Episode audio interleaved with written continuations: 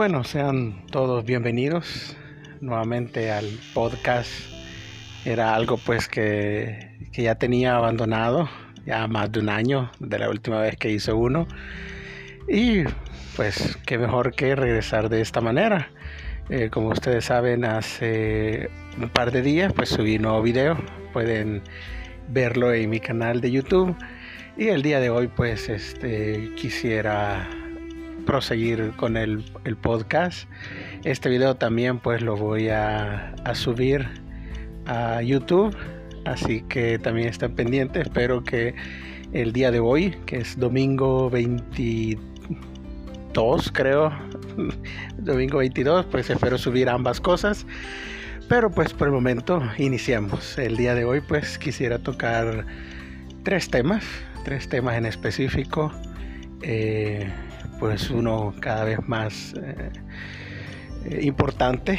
Eh, así que comencemos. El primero pues es hablar acerca de lo que ha sucedido en el país, en El Salvador, a raíz del, de los asesinatos, ¿verdad? de las víctimas que han encontrado en Chalchuapa.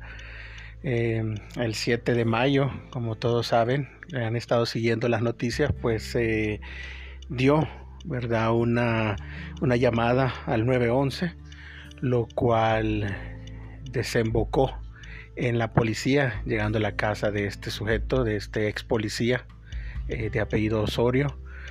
Em, descubrir inmediatamente cuatro víctimas y el, el señor pues este eh, fue apresado ah, con las muñecas cortadas en un intento al parecer de, suicidio, pero pues lograron capturarlo, lograron llevarlo al hospital, lograron salvarlo, por así decirlo, para que pueda pues enfrentar juicio dentro de muy pronto, dentro de muy poco.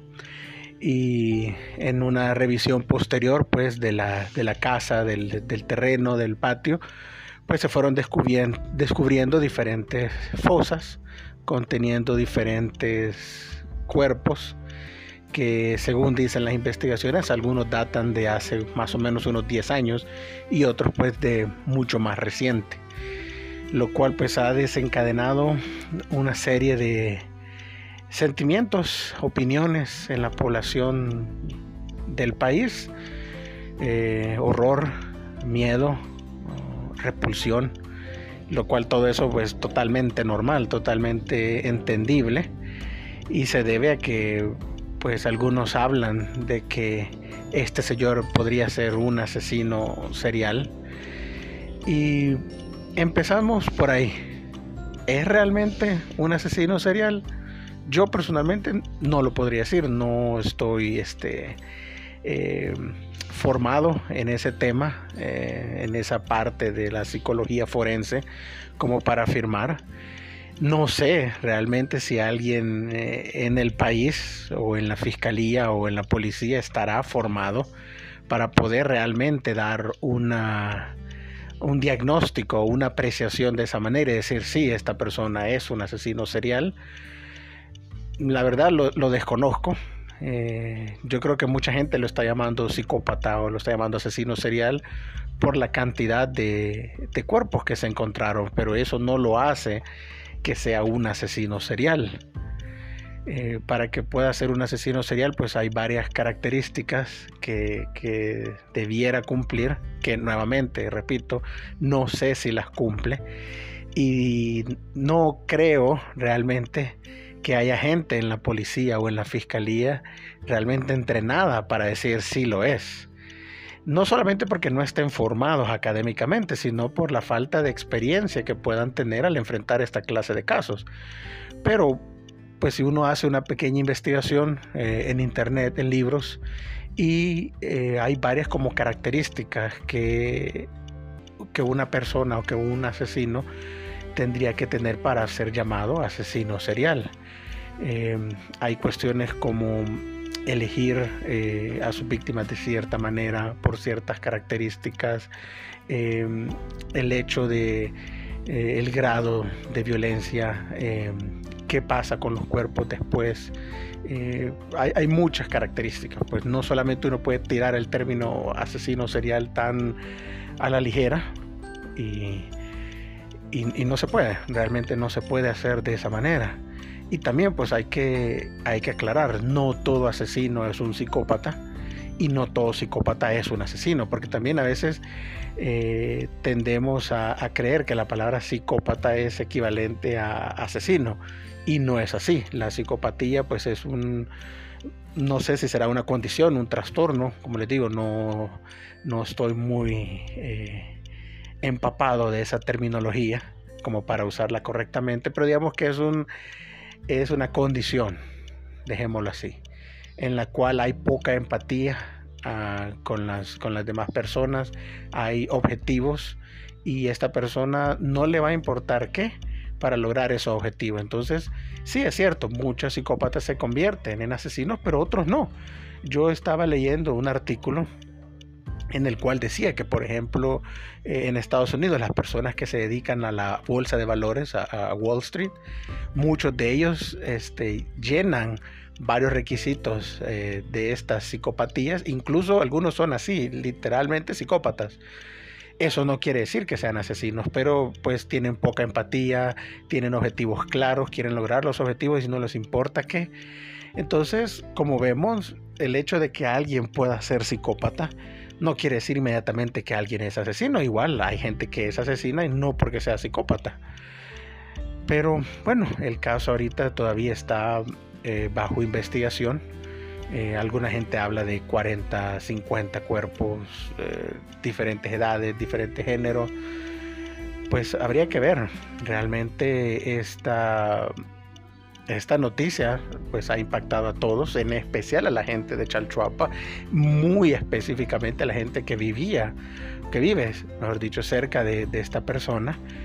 Muchos lo describen como una persona tranquila, una persona eh, incluso buen vecino, decían, lo cual eso sí, lleva, llena uno de los requisitos de, los asesinos seriales, que dicen que tienden a ser muy agradables, tienden a ser muy, eh, en apariencia, buenas personas, y eso les ayuda a mantener un, perfil bajo, pues porque muchas veces... Eh, los prejuicios que tenemos como seres humanos, pues nos llegan a decir que si una persona eh, tiene cara de malo, actúa como malo, tiene que ser malo. Y que una persona que es buena, tranquila, pues no. Y nos damos cuenta que no. Entonces, como les digo, este caso lleva al, debate, al, al, contemplar muchas cosas en nuestra sociedad. Y uno es que yo sí eh, considero que debe ser señalado. Uno es el silencio que ha tenido el Ejecutivo en cuanto al caso. Hay que hacer claro, las, eh, hay que hacer los matices en, decir eso, de que eh, el gobierno, el Ejecutivo, el presidente no se ha pronunciado al respecto. La verdad, yo sí considero que debió haberlo hecho, eh, debió haber este, eh, dado un mensaje pues de, de, paz a la población, un mensaje también de, de condolencias hacia las víctimas, pero también entendamos que si el presidente hubiera actuado de esa manera, estoy seguro, obvio no soy el único, estoy seguro que varias gente hubiera dicho, ¿y por qué? Eh, porque habla del tema, solamente está usando a, las víctimas como cortina de humo, solamente está dándole las condolencias por, por show, etcétera. Entonces son de esas cuestiones que lo, van, lo iban a criticar si lo hacía y lo iban a criticar si no lo hacía. Pues todo depende de en qué, eh, en qué parte del espectro político estén parados. Pues como les digo, si el presidente hubiera salido a dar las condolencias, la gente de la oposición hubiera dicho, no, ¿cómo es posible que, esté usando este tema como cortina de humo para, para que quitemos la atención de los magistrados, del fiscal, etcétera? Lo está haciendo por eso, es puro show. Ahora que ha guardado silencio, pues la gente igual dice, ¿por qué no salió a declarar? ¿Por qué no salió a dar las condolencias? Entonces, son de esas cuestiones que nunca se hubiera tenido contento todo el mundo, pues. Pero yo sí considero que al menos un mensaje debió haber sido eh, dado, pues. Entonces, eh, otra de las cosas que ha también eh, consternado a, las personas, bueno, son dos cosas. Uno, el hecho de que le hayan dado un, una condición de testigo criteriado al, ex policía este eh, presunto asesino y el otro la amonestación que se le hizo al forense eh, Ticas por dar declaraciones acerca del hecho. Y vamos a tocar ambos temas. El primero es el hecho de, que lo hayan eh, criteriado como testigo. Hay que aclarar nuevamente, hay que hacer aclaraciones porque los medios de comunicación, especialmente los medios de redes que tienen lo de periodista, lo que yo tengo de periodista, o sea, cero, simplemente son chambres, eh, dan a entender como, ah, ya lo van a dejar libre, ya con eso es una manera de que salga libre. No, un testigo criteriado es simplemente una persona que por su aporte al caso o a futuros casos se le pueden dar ciertas condiciones. Una de ellas, en algunos casos, sí puede ser una reducción de pena, pero también hay, casos en los cuales el, testigo criteriado simplemente puede, por ejemplo, elegir en qué prisión eh, llevar a cabo su, condena, en qué condición, si en condición de aislamiento, si en condición de... o sea, hay muchos como eh, privilegios, digamos, eh, derechos que se le pueden dar a esta persona por el hecho de ser criteriado. Dudo mucho que la fiscalía esté buscando, o quiero creer, mejor dicho, que la fiscalía esté buscando dejarlo libre, por ejemplo. Yo realmente quiero creer que no. Yo quiero creer que se debe a que muchos de los casos, como incluso las, los artículos periodísticos lo mencionan, que él en muchos de los casos no fue él directamente quien mató, sino que solamente se encargó de eh, deshacerse de los cuerpos. Quiero creer que ese, esa condición de testigo criteriado va a servir para poder eh, llevar a juicio a otras personas que también estén involucradas, porque si recuerdan, eh, hay otras personas que un par de días después que, pasó esto fueron arrestadas, fueron detenidas, eh, creo que fueron como nueve o diez personas, si no me equivoco, entonces que en menor o mayor grado pues también tuvieron que ver en estos asesinatos, yo quiero creer que el testimonio de esta persona, de este ex policía, pues pueda servir también para llevar a esta gente ante, ante un juez, de llevarlos eventualmente a la cárcel, a la prisión. Espero yo que eso sea. Y de ahí otros mencionan de que cómo es posible que le van a dar tan pocos años, que deberían darle cadena perpetua, que deberían darle 100 años. Y eh, recordemos que hay una pena máxima en el país. Yo tenía la idea que eran 30 eh, años, pero ya me, me comentaron algunas este, amigas conocedoras de, esto de, leyes, de derecho, que al parecer son 60 años. 60 años en los cuales él puede estar eh, en prisión. Quiere decir que si esta persona, si no me equivoco, tiene como 50 años, técnicamente, si al cumplir 110, él podría salir libre. Eh, eso equivale a cadena perpetua, pues, si todo va eh, de acuerdo a lo planeado, pues esta persona pasaría el resto de sus días, lo que le queda de sus días, tras las rejas. No, no va a dar este paz tal vez a las personas, pero una especie de justicia, sí. Y el otro tema, ¿verdad? Que ha también indignado a las personas es la posible amonestación que se le da a este forense, al, señor Ticas, por haber hecho comentarios eh, acerca del hecho. Y yo ahí sí quiero jugármela de abogado del diablo en, en cuanto a decir por qué es que este señor posiblemente fue o va a ser sancionado. Al parecer él, como ustedes saben, él es, forense, eh, no por formación, sino empírico, que ese es nuestro próximo tema. Eh, entonces él, se está, él está llevando a cabo las exhumaciones. Él es un perito, él es un experto en, el tema. Eventualmente es muy posible que esta persona testifique en el juicio Entonces yo creería que si él da, da información de más o da una apreciación en cuanto a lo, a lo sucedido, pues eso podría ser usado por la defensa como una manera de desacreditar al experto em, en, cuanto a la exhumación de los cuerpos. ¿Y qué pasaría si, por ejemplo, desestiman el, eh, las declaraciones del forense? ¿Cuál es el caso si el único experto en el país en cuanto a, esto de exhumar cuerpos, qué tal si el, el testimonio de él lo desestiman porque ya ha dado este, información de más o porque ha expresado una opinión. Recordemos que él es un perito, él es un experto, él no va a evaluar la situación como trágica o como el tipo era un monstruo, él no puede dar esa clase de declaraciones porque él es un experto y tiene que saberlo, porque él es una persona que tiene años trabajando en esto, pues.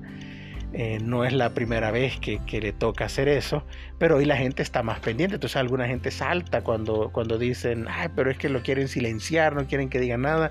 Es que lo mejor es que no diga nada. Este caso, lo importante, lo primordial, lo más importante de este caso es llevar a esta persona a la cárcel y a cualquier otra persona que esté involucrada. No el objetivo no es satisfacer el morbo que podamos tener al respecto de cuántos cuerpos eran o cómo fueron encontrados o qué clase de lesiones padecieron. Ese es un morbo que no necesitamos saber, no es importante ahorita, mientras la investigación todavía está en proceso, mientras no se sabe quiénes realmente, está, o sea, todos los involucrados al respecto. Entonces, por el momento, creo que mucha gente que está pidiendo eso también debería bajarle un poco a su morbo, pues. Ya después, si quieren, podemos, eh, me imagino, él podrá dar declaraciones una vez el caso esté cerrado, pero por el momento lo mejor es que no lo haga. Porque lo, lo último que quisiéramos es de que por un tecnicismo esta persona llegara a salir libre o no se le pudieran imputar todos los cargos que se le pudieran imputar.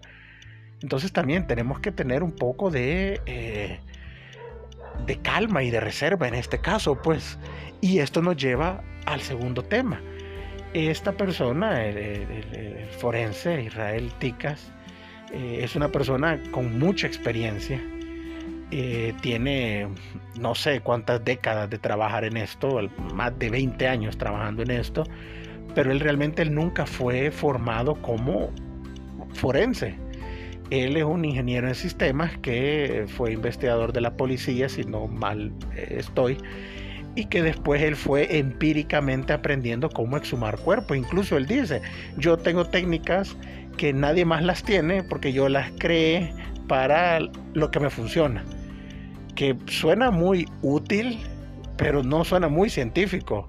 O sea, es como, como que ustedes descubrieran una nueva manera de sumar que nadie más usa no es la mejor manera, no es la más eficaz, no es la más científica, pero funciona. Entonces, no sé, eh, son de estas cuestiones que creo que es bueno tener esta clase de debates, pues el empirismo versus la formación. Idealmente, idealmente, lo mejor sería que todo profesional tuviera una formación académica, teórica, y una formación práctica, eh, empírica, de hacer, de aprender haciendo pero no podemos tampoco guiarnos solamente por una de las dos. Porque también una persona que solamente sepa lo teórico, pero que jamás haya hecho algo práctico, pues tampoco, pues no es ese el punto.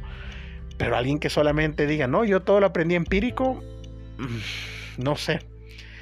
Eh, e, este, por ejemplo, no, no aceptaríamos ir al consultorio de un, de un médico y que el médico no fuera doctor en medicina, por ejemplo, y que nos dijera, no, mira, yo he trabajado en hospitales, eh, he leído muchos libros y yo tengo mis propios métodos para diagnosticar. No soy médico, pero, pero tengo mucha experiencia, tengo 30 años de, diagnosticar personas y de ver pacientes. Ah, no sé si yo estaría plenamente confiado en algo así o en alguien así. Y este país, yo puedo hablar de El Salvador, que es donde yo más tiempo he vivido, muchas personas no tienen en tan alta estima una formación académica y creen de que son cosas que se pueden aprender en la marcha, pues yo no digo que no sean buenos profesionales, pues, pero creo que es hora ya de empezar a formar a la gente desde, desde la universidad, desde la academia, desde, desde lo teórico también. O sea, esta persona, eh, Ticas, tiene la, entre comillas, suerte que en este país todavía los casos no se resuelven de manera científica. Se resuelven por testigos, se resuelven infraganti. Eh, por eso se resuelve. Los jueces le toman más peso a la, a la, declaración de testigos, a que los testigos den los hechos bien, que no se contradigan, a las pruebas científicas. Y eso es una gran ventaja para una persona como él. Porque si, si existieran más expertos o si realmente las pruebas fueran científicas, pasaría el, el filtro esta persona como un forense yo creería que no. Yo he leído muchas de las entrevistas que él ha dado que él dice, yo tengo 14 métodos que los he creado yo. Y, no son métodos científicos. No digo que no funcionen, pues, pero no son científicos. Ahora, como les digo, tenemos la peculiaridad que en este país todavía los casos no se resuelven de manera científica, pero en algún momento se tiene que hacer. Y necesitamos gente formada. Yo creo que ya hay gente formándose, pero no, no los veo trabajando, no los veo e, en estos casos. Veo al mismo esta persona que, como les digo, sí tiene 20, 25 o 30 años de experiencia, pero no es un forense. Él es forense de nombre, pues, porque, porque así le tocó. Pero no es que lo sea, pues. Y como les digo, es un mal del país. Si no recordemos al, nuevamente, entre comillas, historiador, este Carlos Dinarte. Él dice que es historiador, al parecer ha hecho investigaciones históricas, pero él no es historiador, él no tiene una formación de historiador. Él en la marcha empíricamente se ha formado como historiador. Pero incluso mucha gente con la que yo he hablado que sí ha ido a la universidad a estudiar historia, que han estudiado incluso posgrados después, me dicen, no, él no es historiador, él es una especie de hobby que él tiene, que él es muy conocedor de la historia del país, eso nadie se lo niega, pero él no es historiador, él es empírico. Y como les digo, esto pasa incluso hace poco estuve yo también hablando acerca del periodismo. Hay periodistas que han ido a la universidad, que se han formado, y hay otros que no, que empezaron a, cubrir noticias, a tomar fotos, les dijeron, mira, escribí qué pasó y entonces empiezan después ellos mismos a llamarse periodistas, después de 10, 15, 20 años de, ejercer la profesión, pero que realmente no tienen una formación, que todo lo aprendieron empíricamente. Entonces, como les decía, yo sí creo que todo profesional tiene que tener obviamente experiencia de campo, pues experiencia práctica, pero tenemos que dejar de llamar profesionales a la gente que aprende estas cosas empíricamente, porque no lo son.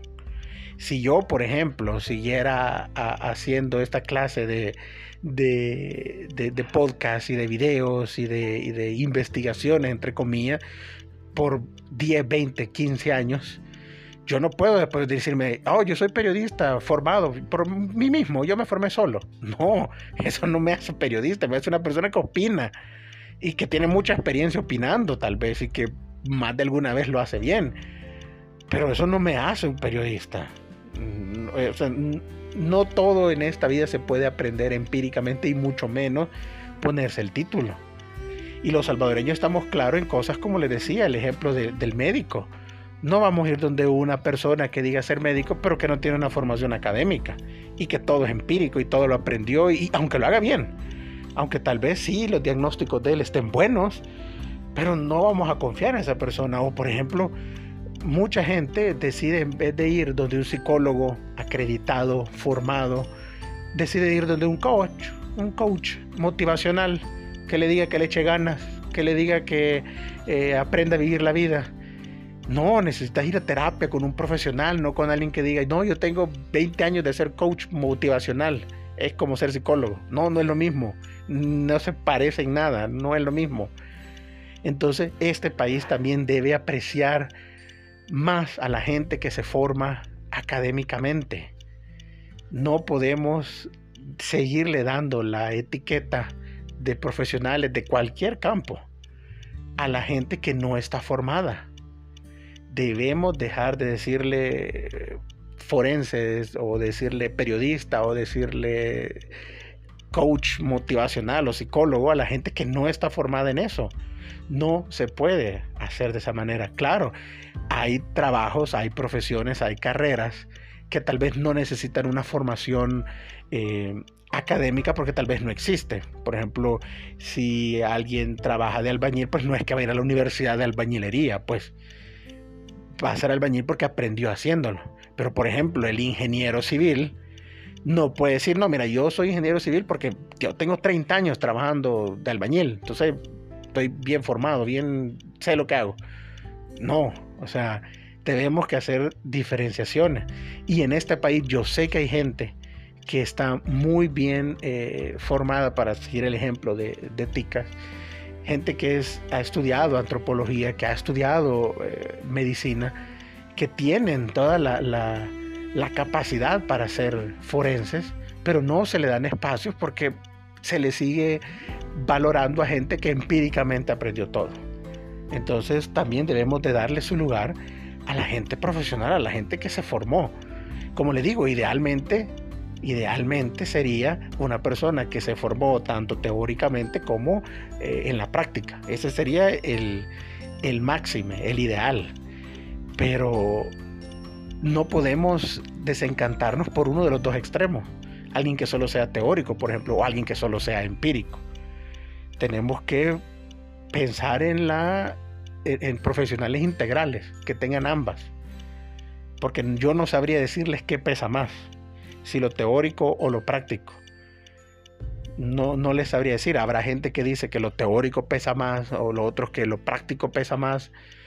Pero no, al final de cuentas, para seguir nuevamente el ejemplo de, esta persona que es forense, ahorita porque no se resuelven los casos así de científicos, no, no, no se resuelven de manera científica los casos, pero si así fuera, ¿cuántos de esos casos se podrían caer porque él no tiene, como les digo, esa formación de forense, que la ha aprendido en el camino, que tal vez ahora, a sus 30 años de experiencia, él sea ya realmente una persona que sigue todos los pasos científicos, pero ¿qué tal hace 20 años?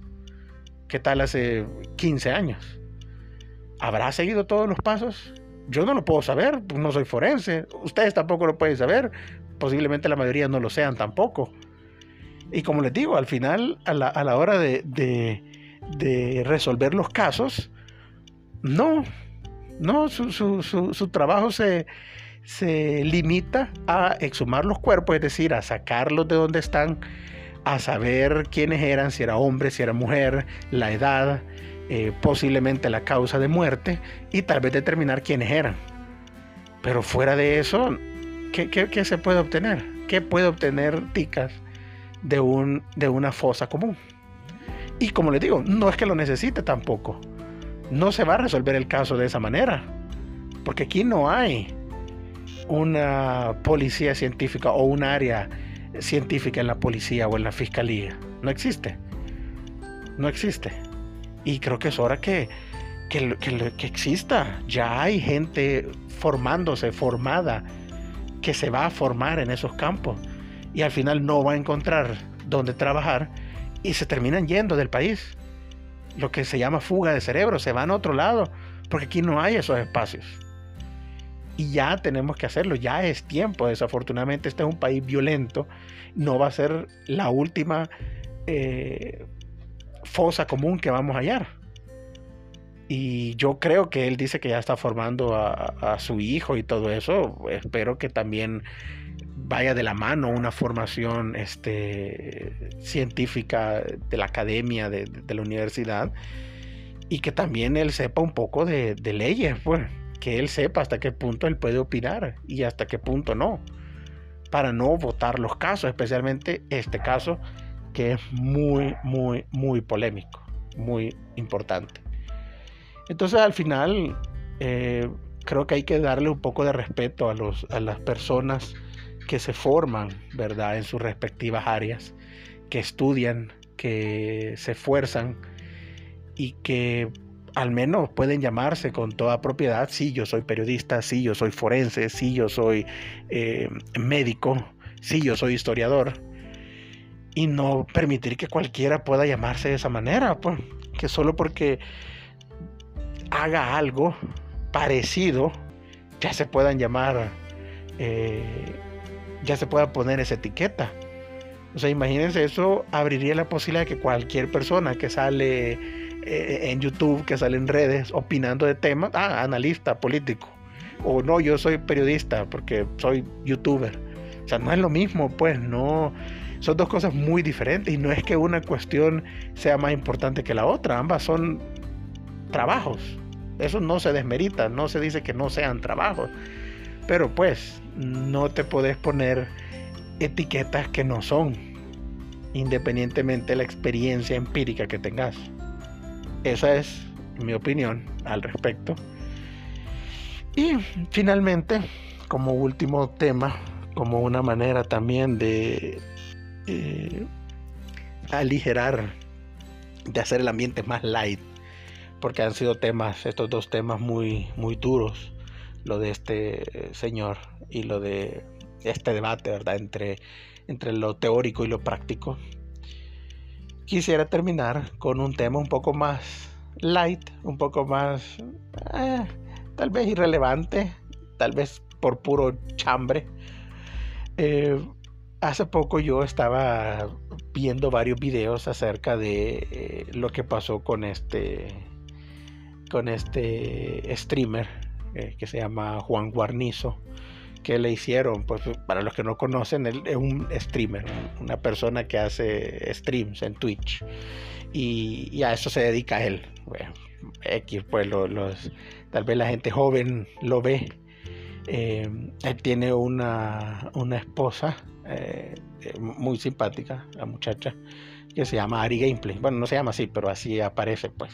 Entonces ella, aparte de ser también streamer, pues se dedica a, jugar, es, gamer, chica gamer. Y también pues este tiene, también se dedica a crear contenido un poco más para, para gente adulta. Nada que uno podría llamar eh, triple X, eh, o que uno podría llamar pornográfico, pero sí digamos que son fotos un poco subidas de tono. Eh, ella está en una página, no en OnlyFans, en otra, no me acuerdo cuál. Y ahí pues ella se dedica a subir material, eh, las personas pagan una suscripción y, pueden ver el contenido. Al parecer le iba muy bien. Yo la, última vez que leí un, artículo al respecto tenía miles de suscriptores y cada suscriptor paga creo que entre 20 y 25 dólares. O sea, fácilmente ella se podría estar llevando unos 200 mil dólares solo en eso. Pues. Mucho dinero, muchísimo dinero, una cantidad muy grande de dinero. Entonces hace poco pues le hacen una donación en el cual pues le preguntan que cómo hacía para dormir, eh, sabiendo que su esposa se dedicaba a eso, que mucha, mucha gente, muchos hombres la cosificaban a ella y, pensaban en ella en sus momentos más íntimos y que todo el mundo había visto su pack. El, el tipo se alteró mucho, se enojó, obviamente se nota, si ustedes ven los videos los pueden buscar, están en YouTube, están en Facebook, ahí está, todos los pueden buscar. Y se altera mucho, se enoja mucho, en el cual dice, no, pues yo duermo muy bien en mi cama, mucho más cara que la tuya, en mi mansión o en mi casa, mucho más cara que la tuya con mi esposa, mucho más bonita que la tuya, etcétera. O sea, se notó que al tipo le enojó y decidió reaccionar de una manera bastante inmadura. O sea, en vez de defender el trabajo de, su esposa en el sentido de decir, bueno, ella es libre de hacer lo que quiera, es una mujer eh, adulta y si ella se quiere dedicar a eso, no le afecta a nadie, a nadie, es un trabajo perfectamente legal, no le veo ningún problema.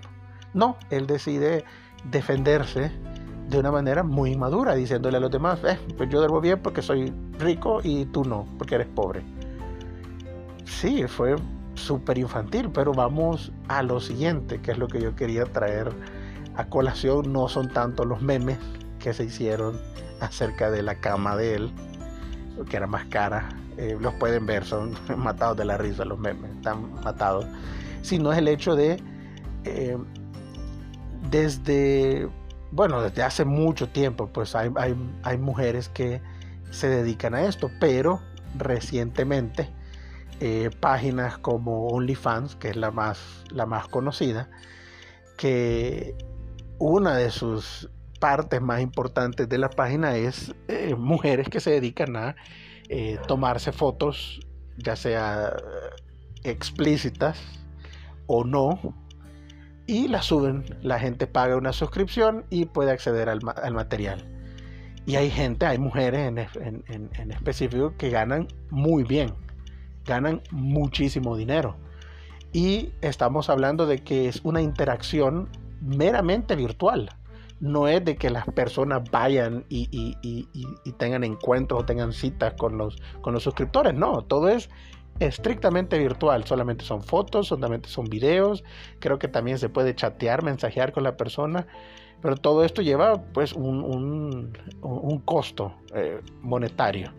Y las mujeres que se dedican a eso pues ganan bien. Y si ustedes ven, por ejemplo, las, las eh, declaraciones de muchas mujeres que se dedican a, subir contenido a OnlyFans están ganando muy bien.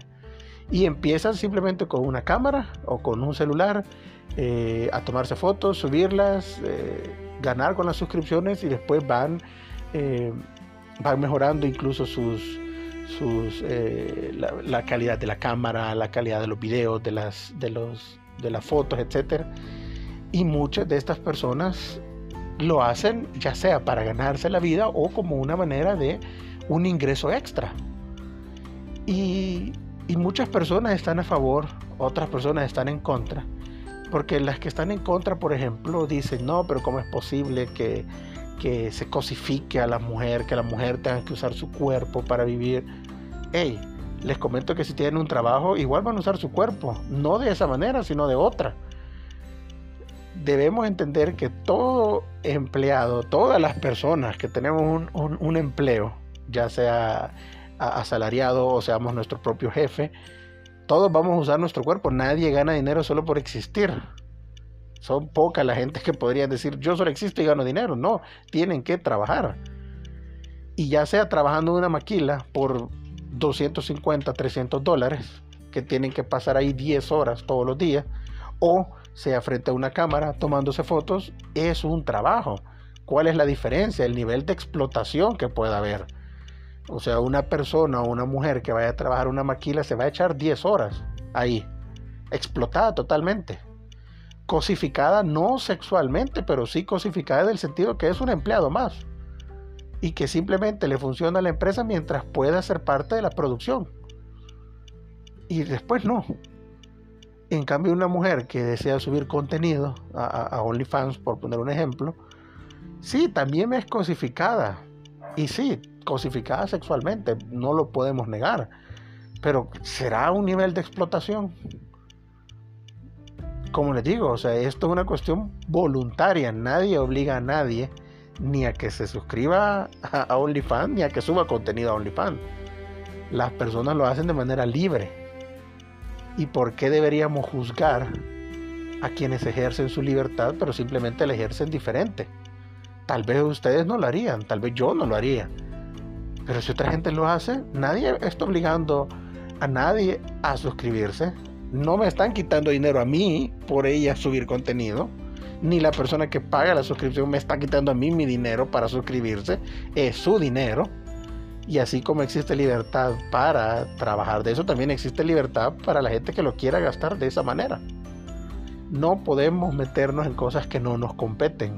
Y una de esas es cómo la gente vive su vida, cómo la gente gana su dinero y cómo la gente gasta su dinero. Entonces considero yo que tal vez ante esa donación que le hacen a este muchacho, tal vez debió defenderse de esa manera, explicando de esa manera, pero no, él ah, pues simplemente replicó de manera pues bastante inmadura y, eso le ha generado pues este no solamente memes que eso al final es X pues todos nos divertimos pasan de moda sino que al parecer le ha generado mucho estrés al pobre o sea al parecer fue muy estresante para él y su familia y su esposa qué lástima, qué lástima, porque era algo que, que, no debió haber pasado a más, pero, pero ni modo. Así que, pues estos eran los, los tres temas que quería traer a colación para esta semana. Eh, como les digo, eh, espero hoy domingo subir al menos el, podcast y eh, también subirlo en formato de video pronto, tal vez hoy o mañana. Y qué bien, qué bien estar de regreso. agradecerles a todos y como siempre les digo, suscríbanse al canal de YouTube. creo que, bueno, ahí siempre dejo los links. compártanlo, coméntenlo, denle like, díganme qué opinan y en cuanto al podcast también. Eh, esperaría yo que ahora sí tal vez hacerlo de manera un poco más regular, pero pues tal vez una vez a la semana. Pero cualquier cosa, este, siempre andamos por acá. Nuevamente a todas las personas que siempre están pendientes, agradecerles. Realmente este es un pequeño hobby que a mí me gusta hacer de estas cuestiones que nadie me pregunta, pero pues quiero dar mi opinión porque para eso es Facebook, para eso es YouTube, para eso es Twitter, para dar opiniones de gente como yo que no sabemos nada, pero nos gusta opinar porque no tenemos nada que hacer. Así que nuevamente les quiero agradecer mucho y pasen un excelente día.